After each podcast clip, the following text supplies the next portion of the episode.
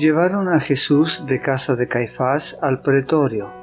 Era de mañana y ellos no entraron en el pretorio para no contaminarse y así poder comer la Pascua.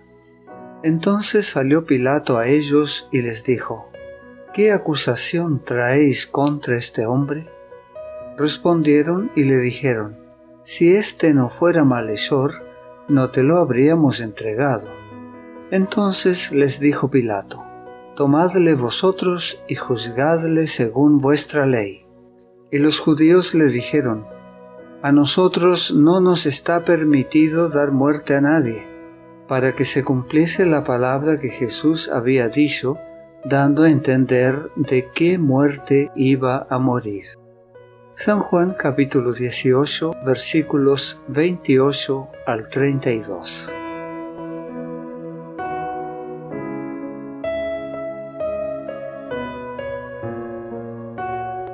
En el tribunal de Pilato, el gobernador romano, Cristo está atado como prisionero.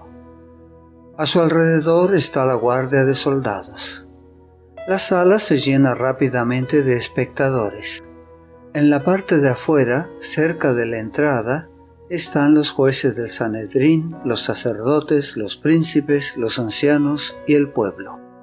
Después de condenar a Jesús, el concilio del Sanedrín había acudido a Pilato para que confirmara la sentencia y la ejecutara. Pero estos funcionarios judíos no entrarían en el tribunal romano. De acuerdo con su ley ceremonial, ello los habría contaminado y no podrían participar en la fiesta de la Pascua.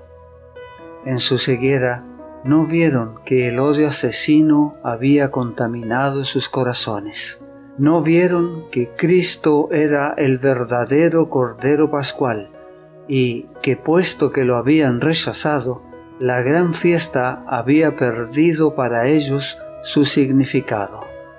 Cuando Jesús fue llevado para el tribunal, Pilato lo miró con ojos nada amistosos. El gobernador romano había sido llamado a toda prisa desde su habitación y decidió hacer su trabajo lo más rápidamente posible. Estaba preparado para tratar al preso con severidad.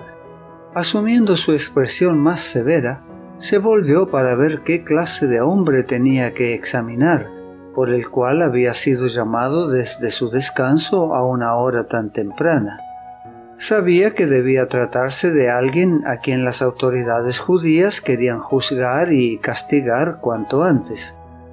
Pilato miró a los hombres que custodiaban al prisionero, y luego su mirada se posó inquisitivamente en Jesús.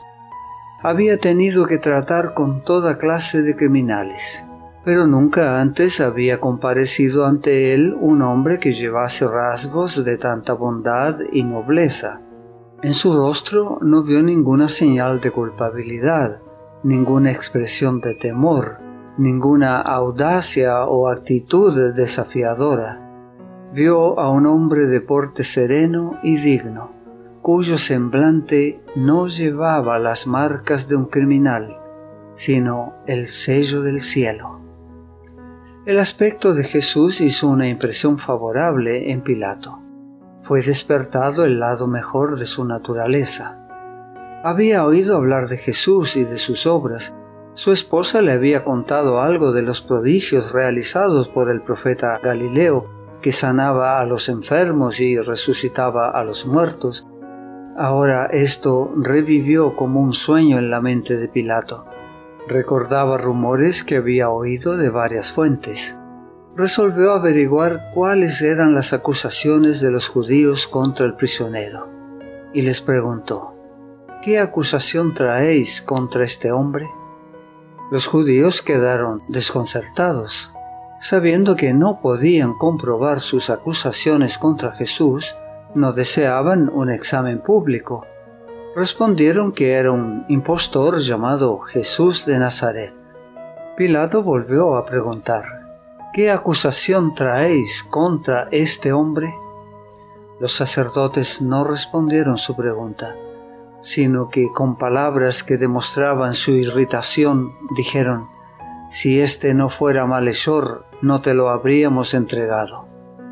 Es decir, cuando los miembros del Sanedrín, los primeros hombres de la nación, te traen un hombre que consideran digno de muerte, ¿es necesario pedir una acusación contra él? Esperaban impresionar a Pilato con un sentido de su importancia y así inducirle a acceder a su petición sin muchos preliminares. Estaban ansiosos de que se ratificara su sentencia, porque sabían que las personas que habían sido testigos de las maravillosas obras de Jesús podían contar una historia muy diferente de la que ellos habían fraguado y repetían ahora. Los sacerdotes pensaban que con el débil y vacilante Pilato podrían llevar a cabo sus planes sin problemas.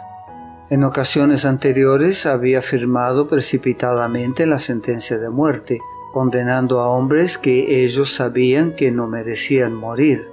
En su opinión, la vida de un prisionero era de poco valor, y le era indiferente que fuese inocente o culpable.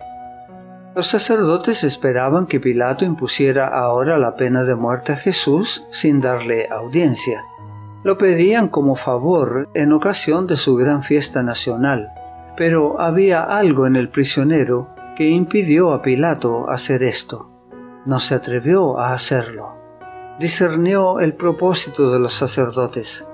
Recordó cómo, no mucho tiempo antes, Jesús había resucitado a Lázaro, hombre que había estado muerto cuatro días, y resolvió saber antes de firmar la sentencia de condenación cuáles eran las acusaciones que se hacían contra él y si podían ser probadas. Si vuestro juicio es suficiente, dijo, ¿para qué traerme el preso? Tomadle vosotros y juzgadle según vuestra ley. Así apremiados, los sacerdotes dijeron que ya le habían sentenciado, pero debían tener la aprobación de Pilato para hacer válida su condena. ¿Cuál es vuestra sentencia? preguntó Pilato. La muerte, respondieron, pero no nos es lícito matar a nadie pidieron a Pilato que aceptase la palabra de ellos en cuanto a la culpabilidad de Jesús e hiciese cumplir su sentencia.